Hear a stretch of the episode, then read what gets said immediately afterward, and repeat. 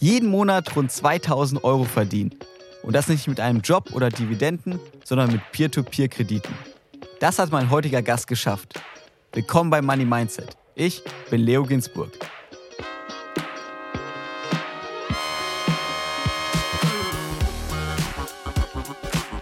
Die Inhalte dieses Podcasts beinhalten keine Kaufempfehlung der Redaktion. Aktien, Kryptowährungen und Investments sind grundsätzlich mit Risiko verbunden. Heute ist zu Gast bei mir Lars Frobbel.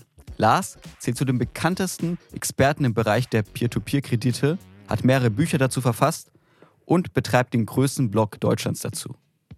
Mit seinen Investments in Privatkredite hat er sich ein passives Einkommen aufgebaut. Wie er das geschafft hat, darüber sprechen wir jetzt. Hi Lars. Hi Leo, alles gut bei dir? Bei mir ist alles sehr gut, vor allem jetzt, wenn wir endlich über Peer-to-Peer-Kredite sprechen können. Meine erste Frage, weil Peer-to-Peer, abgekürzt P2P, ist wahrscheinlich nicht für alle ein Begriff. Ich persönlich investiere da auch nicht rein. Das ist ein ganz neues Thema für mich. Kannst du in zwei, drei Sätzen kurz erzählen, was ist das eigentlich? Also bei P2P-Krediten kannst du dir eigentlich vorstellen, Jemand möchte einen Autokredit aufnehmen und normalerweise geht er damit zum Autohaus oder zur Bank. Aber in dem Fall geht er zu einer P2P-Plattform oder einem sogenannten Nicht-Bankenkreditgeber im Ausland und nimmt dort einen Kredit für das Auto auf. Und dieser Kredit wird dann wiederum auf eine P2P-Plattform gestellt oder auf einen P2P-Marktplatz. Und du als Investor auf der anderen Seite kannst dann 10 Euro, 100 Euro, 1000 Euro da rein investieren und so kommt dann durch mehrere Investoren am Ende einfach der Kredit zustande und der Kreditnehmer kann sich dann am Ende sein Auto davon kaufen. Das ist jetzt aber nicht nur bezogen auf Autokredite. Es gibt Konsumkredite, Immobilienkredite, Agrardarlehen, alles, was du dir nur vorstellen kannst. Also muss man sich vorstellen, eine Privatperson braucht Geld, aber sie will jetzt nicht zur Bank gehen, weil es vielleicht irgendwie zu kompliziert ist, zu lange dauert oder sie vielleicht auch bei der Bank keinen Kredit bekommt. Und dann kann sie sozusagen auf der Plattform sagen, hey, ich brauche 1000 Euro und dann kommst du als Privatperson und sagst, hey, ich gebe dir das Geld, aber krieg dafür Zinsen von dir. Und die Plattform organisiert das alles. Richtig. Allerdings ist es nicht so, dass der jetzt direkt zu dir kommt als Investor, sondern da ist halt immer die Plattform zwischen. Das heißt, du kriegst von dieser ganzen Abwicklung gar nichts mit. Du siehst nur auf der Plattform, okay, da ist ein Kredit, da investierst du rein. Und das ist eigentlich alles. Das heißt, du siehst überhaupt nicht, wer dahinter steht oder so. Das ist komplett anonymisiert. Du siehst noch den Grund, wofür er sich den Kredit aufnimmt, aber das ist auch alles. Und das ist auch jetzt nicht nur beschränkt auf Privatpersonen, sondern das sind auch Geschäftskredite, wie gesagt, oder Immobiliendarlehen. Also die Privatkredite, klar, das ist ein großer Anteil, aber es ist sicherlich nicht alles, was da so möglich ist. Du investierst jetzt schon seit mehreren Jahren in Peer-to-Peer-Kredite und hast ja auch, wie gesagt, ein passives Einkommen aufgebaut. Wie hoch ist so dein monatliches Einkommen, das du durch diese Privatkredite bekommst? Ja, das ging los mit ein paar Cent pro Monat, äh, analog zur Dividende, die man jetzt vielleicht bekommt, wenn man in äh, dividendenstarke Aktie investiert. Aber mittlerweile hat sich das so hochgeschaukelt und aktuell liege ich so zwischen 2000, 2200 Euro pro Monat an Zinsen aus P2P-Krediten. Also davon könnte man durchaus schon auf schmalem Schuh leben. Auch äh, mit der heutigen Inflation geht das noch. Vor allem gar nicht so ein schmaler Schuh. Ich meine, 2000 ist eigentlich ein gutes Monatsgehalt sozusagen, das man auch mit einem normalen Job verdienen kann. Gut, da musst du natürlich jetzt noch die Kapitalertragssteuer runterrechnen, aber ansonsten, ja, also ich kann dir, ich kann dir verraten, meine eigenen Fixkosten liegen hier bei rund 1600 bis 1800 Euro und ja, ich bin jetzt, will mich jetzt nicht als Frugalist oder so bezeichnen. Also tatsächlich könnte ich, wenn notwendig, auf jeden Fall von diesen Zinsen schon leben, ja. Und wenn du sagst, ungefähr 2000, 2500 Euro im Monat kriegst du mit Peer-to-Peer-Krediten, wie viel muss man da insgesamt eigentlich investieren, damit sowas rauskommt? Ich weiß jetzt nicht genau, was der aktuelle Stand war, aber es müssten aktuell so um die 300, 325, 340.000 Euro irgendwas so rum sein. Also hast du aktuell um mehr als 300.000 Euro allein in Privatkredite investiert und daraus kriegst du sozusagen deine ungefähr 2, 2, 5 im Monat. Mhm. Was ist das für eine Rendite, die man sich da so vorstellen kann, die du jeden Monat erwirtschaftest? Also das ist verteilt, das Geld, auf aktuell rund 17 oder ich glaube 18 Plattformen. Und jede Plattform hat natürlich ein unterschiedliches Renditeprofil. Also die fangen sehr, sehr niedrig an von circa 6 Prozent und die gehen aber hoch bis 18 Prozent. Und ich liege im Mittel zwischen 9 und 10 Prozent aktuell dieses Jahr. Also dieses Jahr sind die Zinsen ein bisschen angezogen durch das ja, weltwirtschaftliche Umfeld. Und deswegen gibt es dieses Jahr ein bisschen mehr. Letztes Jahr war es ein bisschen weniger. Ähm, aber so, so im Mittel kannst du sagen, so um die 9 Prozent. Also im Schnitt 9 Prozent pro Jahr. Ich meine, das ist ja fast dann bisschen mehr als der MCI World sozusagen, dass du mit deinen Peer-to-Peer-Krediten verdienst. Ja, das wird immer gerne verglichen, aber das sind zwei Anlageklassen, die man nicht vergleichen kann, weil die sich halt komplett unterschiedlich verhalten. Und das war auch damals mein persönlicher Investment Case. Also meine Annahme war damals, okay, wenn ich da rein investiere, dann möchte ich halt ein Produkt haben, was nicht mit dem Aktienmarkt korreliert. Und das hat sich dann auch bestätigt. Also spätestens dieses Jahr, wo fast alles im Minus ist, sind die P2P-Kredite halt im Plus, sind halt Zinsprodukte und da passiert halt erstmal nicht viel. Das ist alles gebunden in laufenden Krediten. Und wir sprechen jetzt auch nicht von Krediten, die jetzt unbedingt jahrelang laufen, sondern du musst dir vorstellen, diese Payday-Loans, die es jetzt im, im europäischen Ausland gibt, die laufen teilweise 30, 60 oder 90 Tage und die Kredite schon fast durch. Das heißt, die, die Kredite, die haben wir hier in Deutschland gar nicht und die verhalten sich halt ganz, ganz anders. Wir haben jetzt ein bisschen über die Theorie gesprochen, also wie das abläuft, dass du als Privatmensch anderen Privatpersonen Geld leist und dafür Zinsen kriegst. Wie läuft das so in der Praxis ab? Also wenn ich jetzt sage, ey, ich finde es irgendwie interessant, neben Aktien, ETFs, Krypto vielleicht auch Peer-to-Peer -Peer zu machen, wie läuft das ab, Step by Step? Was muss man da machen? Ja, also ich bin selber investiert in über 400.000 Kredite aktuell, glaube ich. Wie viel? Ähm, 400.000. 400.000 Kredite, du hast da noch einen Überblick. Nee, natürlich nicht. Also die werden natürlich nicht von mir ausgewählt, sondern fast jede Plattform, und das ist halt äh, der erste Einstieg in die Praxis, hat so eine Art Auto-Invest, also einen automatischen Portfolio-Bilder, den du vorher einstellst. Und der investiert dann nach deinen Kriterien vollautomatisiert. Das heißt, du zahlst 1000 Euro zum Beispiel auf eine Plattform ein, dann je nach Mindestbetrag pro Kredit, manchmal fängt es bei 10 Euro an, manche Plattformen sind auch bei einem Euro und dann investiert der Autoinvest nach deinen Kriterien dein, dein Geld und verteilt das auf die entsprechenden Kredite. Und so kommen halt sehr schnell 1000, 10.000 oder Hunderttausende von Krediten zusammen. Es gibt auch Produkte, ein beliebtes Produkt auch in Deutschland, das ist äh, Bondora Go and Grow. Das ist so, so eine Art One-Click-Investment. Dort investierst du einfach nur beispielsweise 10 Euro. Es fängt, glaube ich, auch bei einem Euro an und dahinter liegen, ich glaube, fast 200.000 Kredite alleine schon. Das heißt, du bist halt mit einem Klick alleine schon äh, in diesem Portfolio mit drin. Kannst du dir vorstellen wie einen großen Fonds und musst gar nicht mehr machen. Und wenn du sagst, man kann sich da irgendwie seine Kriterien aussuchen, was einem wichtig ist, was, was gibt es da so für Kriterien bei Kleinkrediten? Ja, da kannst du dich natürlich komplett auslassen. Also das fängt äh, bei der Rendite an. Teilweise kannst du die Bonität der Kreditnehmer einstellen. Du kannst das Land einstellen, wenn du zum Beispiel aktuell keine Kredite aus Moldawien oder Polen möchtest, weil die vielleicht zu nah an der Ukraine liegen, kannst du sagen, gut, die möchte ich halt nicht haben. Ich nehme jetzt lieber Kredite meinetwegen aus Spanien oder Schweden oder Finnland, wenn es die auf der Plattform denn gibt. Sowas kannst du auf jeden Fall einstellen. Du kannst den Betrag einstellen pro Kredit, den du haben möchtest. Beispielsweise möchtest du jetzt, wenn du jetzt 1000 Euro hast, dann wäre es nicht so ratsam, wenn man jetzt 100 Euro pro Kredit investiert, weil dann hast du halt nur 10 Kredite und wenn dann halt zwei, drei davon ausfallen, dann bist du halt im Minus. Das wäre nicht so cool. Und da kannst du dann halt einen niedrigeren Betrag nehmen. Aber da kannst du dich wirklich auslassen. Es gibt noch viele, viele andere Kriterien, aber das sind so die, die wichtigsten und die größten. Und natürlich auch die Rendite und die Laufzeit kannst du auch einstellen. Das heißt, wenn du jetzt dein Geld beispielsweise nicht jahrelang binden möchtest an die Plattform, sondern vielleicht nur ein Zwischeninvestment haben möchtest für drei, vier Monate oder vielleicht auch nur 30 Tage, dann kannst du auch das einstellen. Das nutzen beispielsweise viele. Man verschreit das immer böse als äh, Tagesgeldersatz. Das ist natürlich nicht, also es ist ein Risikoinvestment, aber manche Leute, manche Investoren nutzen halt ihr freies Geld, was sie rumliegen haben und investieren das halt 30 Tage sehr, sehr risikoreich auf diesen P2P-Plattformen.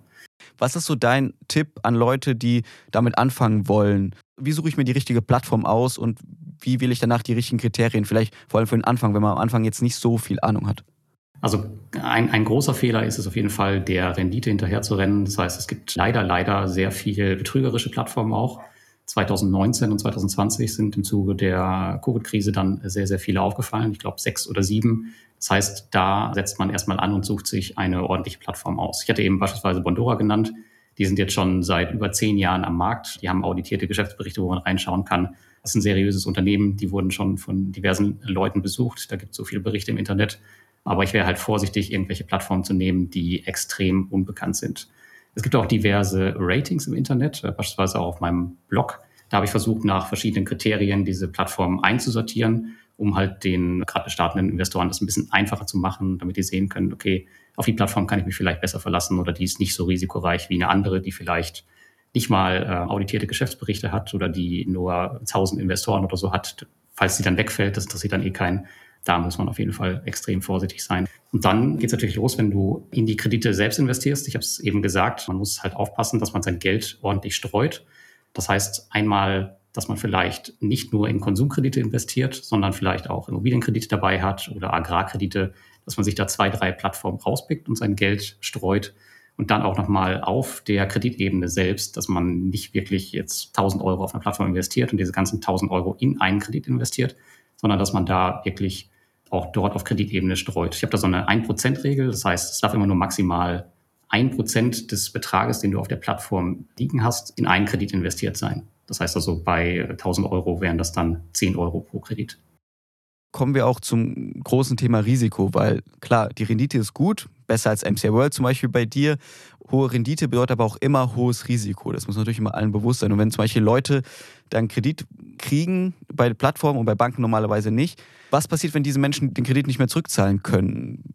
Ja, ich habe natürlich, du kannst dir vorstellen, wenn ich Hunderttausende von Krediten habe, dann habe ich natürlich auch schon Tausende verloren. Also das gehört ganz normal zum Tagesgeschäft dazu. Wenn man keinen Kredit bei der Bank kriegt, dann wird man wahrscheinlich höher eingestuft, was das Risiko angeht und demnach fallen natürlich auch Kredite aus. Aber dahinter liegt halt ein ganz normales Inkasso-Programm. Das heißt, wenn ein Kredit überfällig wird, dann gibt es verschiedene Stufen bei den Plattformen. Das fängt meistens nach 30 oder 60 Tagen an, dass die Kreditnehmer halt angemahnt werden und irgendwann geht es dann halt vor Gericht und dann werden halt versucht, die Kredite wieder rauszuholen. Also du kriegst als, als Investor nicht viel davon mit, es sei denn wirklich, es fliegt dir eine Plattform um die Ohren, das ist auch schon passiert in der Vergangenheit. Aber ansonsten, wenn mal ein, zwei Kredite oder so verschwinden aus deinem 10.000 Euro Portfolio, das kommst du überhaupt gar nicht mit. Aber das Risiko ist auf jeden Fall da und das darf man auch ja nicht außer Acht lassen wenn du sagst, ab und zu, ja, fällt ein Kredit aus, das passiert im Schnitt, wie viele fallen da weg? Kannst du so überhaupt gar nicht sagen, weil das kommt immer auf das Kreditsegment an. Wenn wir jetzt Beispiel von den, beispielsweise von den Immobilienkrediten reden, da gibt es eine Plattform in Estland, die heißt Estate Guru, die sind europaweit tätig. Und die haben, glaube ich, aktuell eine Ausfallquote von ungefähr fünf Prozent. Im Bereich der Payday Loans ist es weit höher. Da habe ich allerdings keine Daten, die ich dir jetzt geben könnte. Das ist sehr unterschiedlich von Plattform zu Plattform, aber da kann das schon durchaus über die 10 Prozent gehen. Aber da habe ich jetzt nichts Verlässliches, was ich dir nennen könnte. Aber es ist jetzt nicht so, dass es mir irgendwie im täglichen Geschäft auf, auffallen würde. Es sei denn wirklich, ein ganzer Kreditgeber auf einem Marktplatz fällt weg oder halt eine Plattform. Dann merkst du es natürlich, wenn, wenn du dich irgendwie nicht mehr einloggen kannst. Ist mir auch schon passiert. Ich habe eine Plattform verloren in meiner Karriere als B2B-Investor seit 2015. Das war auch im Rahmen der Corona-Krise. Die hat sich, ja, ich weiß nicht, will ich sagen als Scam herausgestellt, aber irgendwie als schlecht gemanagte Plattform. Und dadurch haben halt viele Leute versucht, ihr Geld abzuziehen, der klassische Bankrun und dann ist die Plattform darunter zusammengebrochen, unter anderem mit meinem Geld. Und da hast du auch dein Geld verloren? Es ist noch nicht verloren, aber ich komme zumindest nicht mehr dran. Also aktuell läuft halt ein Inkassoverfahren beziehungsweise ein Insolvenzverfahren und man weiß noch nicht, was draus wird, aber ich persönlich habe es für mich abgeschrieben, weil das zieht sich über Jahre hin. Vielleicht kriege ich noch ein paar Prozent raus, aber das Geld für mich ist nicht mehr nutzbar und deswegen habe ich es abgeschrieben. Ja. Wie hoch ist die Summe, die du da verloren hast? Damals war es Gott sei Dank, also im Verhältnis zum Gesamtportfolio nicht so viel. Ich glaube, es waren um die 2000 Euro, 2100 Euro. Was war so dein wichtigstes Learning, was du gelernt hast aus diesem Fiasko, dass diese Plattform insolvent gegangen ist, wo du sagst, okay, darauf achte ich nächstes Mal besser? Diese Plattform, wo ich damals Geld verloren habe, dort war ich einmal zu Besuch, allerdings nur für einen Tag für ein Interview und ich habe mir halt die Büros angeschaut und die haben mir halt, ja, kann man schon sagen, ziemlich ins Gesicht gelogen. Und seitdem habe ich das umgestellt, dass ich jetzt wirklich immer mehrere Wochen in die Büros fahre, wo sie sich halt nicht vor mir verstecken können und wo man vielleicht auch mal die Schattenseiten des Geschäfts kennenlernt. Das war, glaube ich, mein größtes Learning. Ja, da sehe ich dann lieber doch schon Geschäftsberichte und unterhalte mich gerne auch mehrere Wochen mit den CEOs, um halt zu sehen, okay, das, wovon die reden, davon haben die wirklich Ahnung und nicht, dass dir irgendwer was Geskriptetes erzählt. Bei den Risiken haben wir jetzt also das Risiko, dass die Menschen nicht mehr zahlen können und das Risiko, dass die Plattform selbst ausfällt, weil es irgendwie herausstellt, es ist ein Scam oder die sind insolvent oder haben irgendwie nichts auf die Reihe bekommen. Sind es deiner Meinung nach die zwei größten Risiken, die bei Peer-to-Peer-Krediten herrschen oder gibt es da noch andere Dinge, die man kennen sollte? Nein, tatsächlich ist das Plattformrisiko das größte. Das Kreditrisiko ist ja ganz normal, würde ich sagen. Aber wir haben noch eine andere Art von P2P-Plattformen. Das sind die sogenannten Marktplätze. Also wir haben verschiedene Arten von Plattformen. Wir haben einmal die Plattformen, die wirklich selbst auch die Kredite vergeben.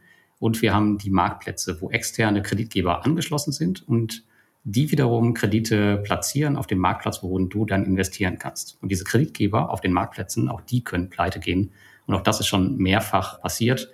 Und bei diesen Kreditgebern ist es extrem schwer, die zu untersuchen, weil oftmals haben auch die keine Geschäftsberichte oder die Geschäftsberichte sind ja in irgendeiner Sprache, die du nicht verstehst und nicht auditiert, solche Späßchen.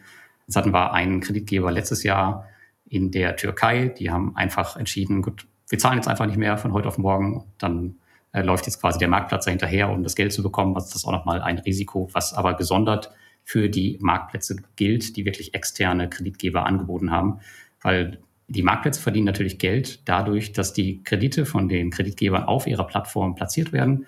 Und ich habe immer das Gefühl, dass die das mit dem Risiko halt nicht so ernst nehmen. Das heißt, am Ende ist denen das egal, ob die Investoren jetzt vielleicht Geld verlieren, weil die haben ja ihr Geschäft schon gemacht, dadurch, dass die Kreditgeber die Kredite auf ihrer Plattform platziert haben.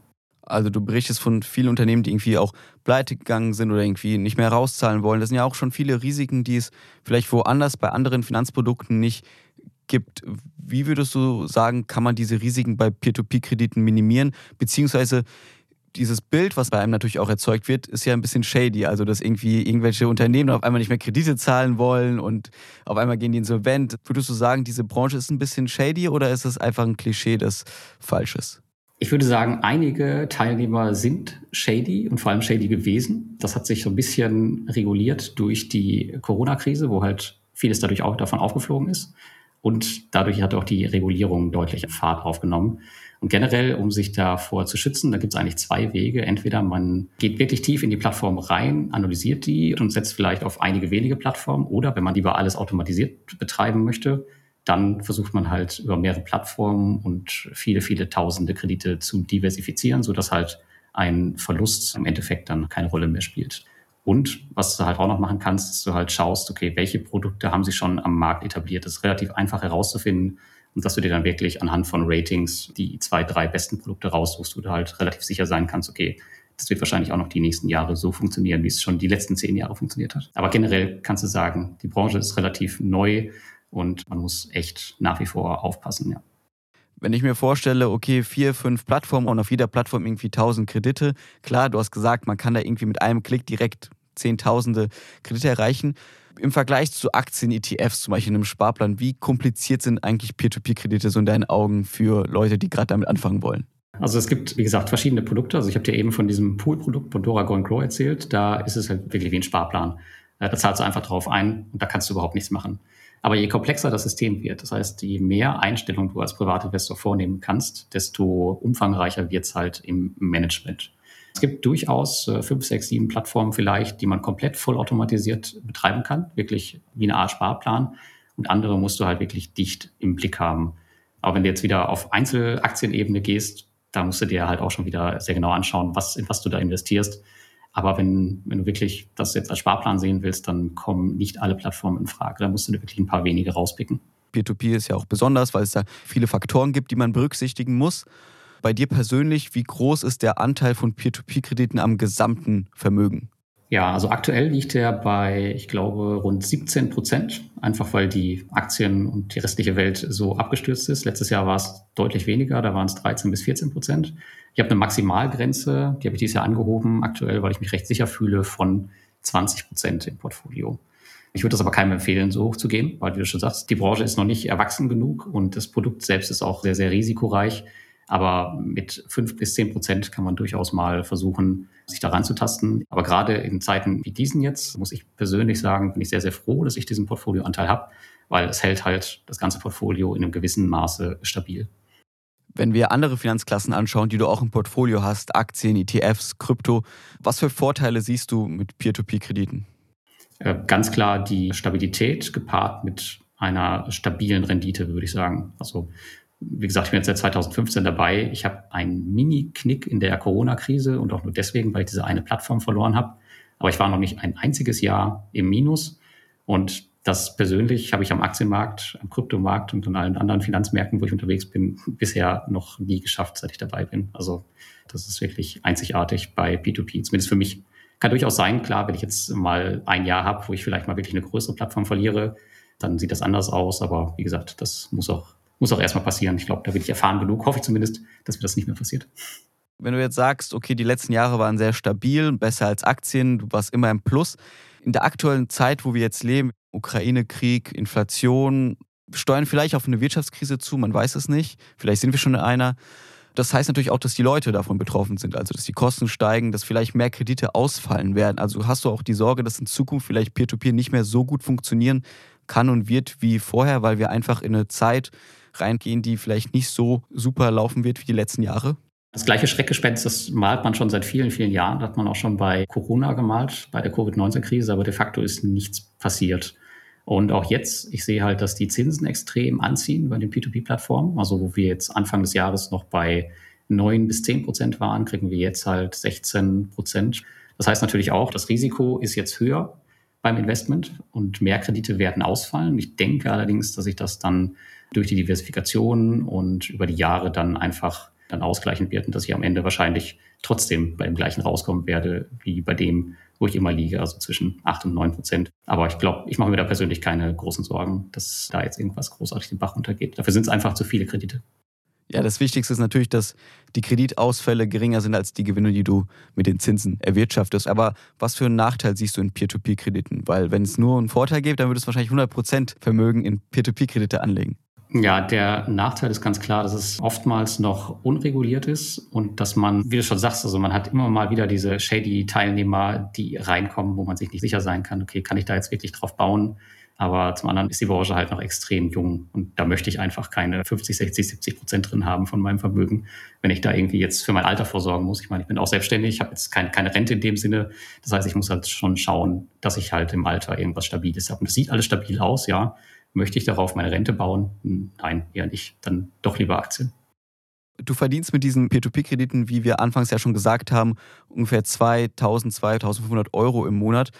Warum sagst du nicht einfach, okay, das reicht mir, ich ziehe weg, irgendwo, wo Sonne scheint und höre auf zu arbeiten? Warum, warum machst du noch weiter?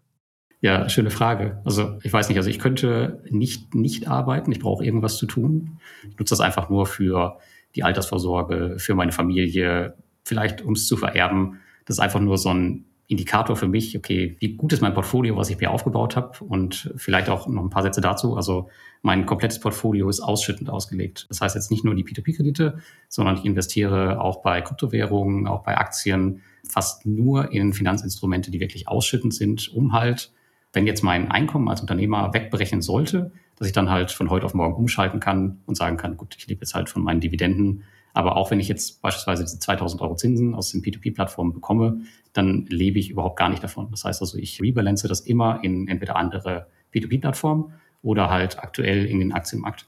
Hast du noch abschließend für unsere Hörerinnen und Hörer so ein letzter Tipp, wenn sie sagen, okay, ich möchte Peer-to-Peer-Kredite machen, was ist dein wichtigster Tipp, um erfolgreich zu investieren? Wir haben es eben schon angesprochen, die richtige Plattform zu suchen dann auf jeden Fall nicht mit viel Geld reingehen, sondern wirklich erstmal antesten mit 100, vielleicht 1000 Euro, je nachdem, wie man finanziell aufgestellt ist. Aber da wirklich mit wenig Geld testen, aber auf jeden Fall vorher auch die Hausaufgaben machen und sich wirklich, wirklich die Plattform anschauen, ob die langfristig tragbar sind und ob das eventuell ein Partner werden könnte. Dann Lars, vielen Dank, dass du hier warst und uns einen Einblick gegeben hast in die Welt der Peer-to-Peer-Kredite. Ja, danke, danke. Hat Spaß gemacht. Das war wieder eine Folge Money Mindset. Und jetzt machen wir erstmal ein bisschen Sommerpause. Wir sind in drei Wochen wieder für euch da und ich freue mich tierisch, wieder mit spannenden Gästen über das Thema Geld zu sprechen. Bis dahin könnt ihr unsere alten Folgen ja nochmal hören und folgt uns gerne auf Instagram, da verpasst ihr keinen Finanzcontent von Business Insider. Ich bin Leo Ginsburg, bis zum nächsten Mal.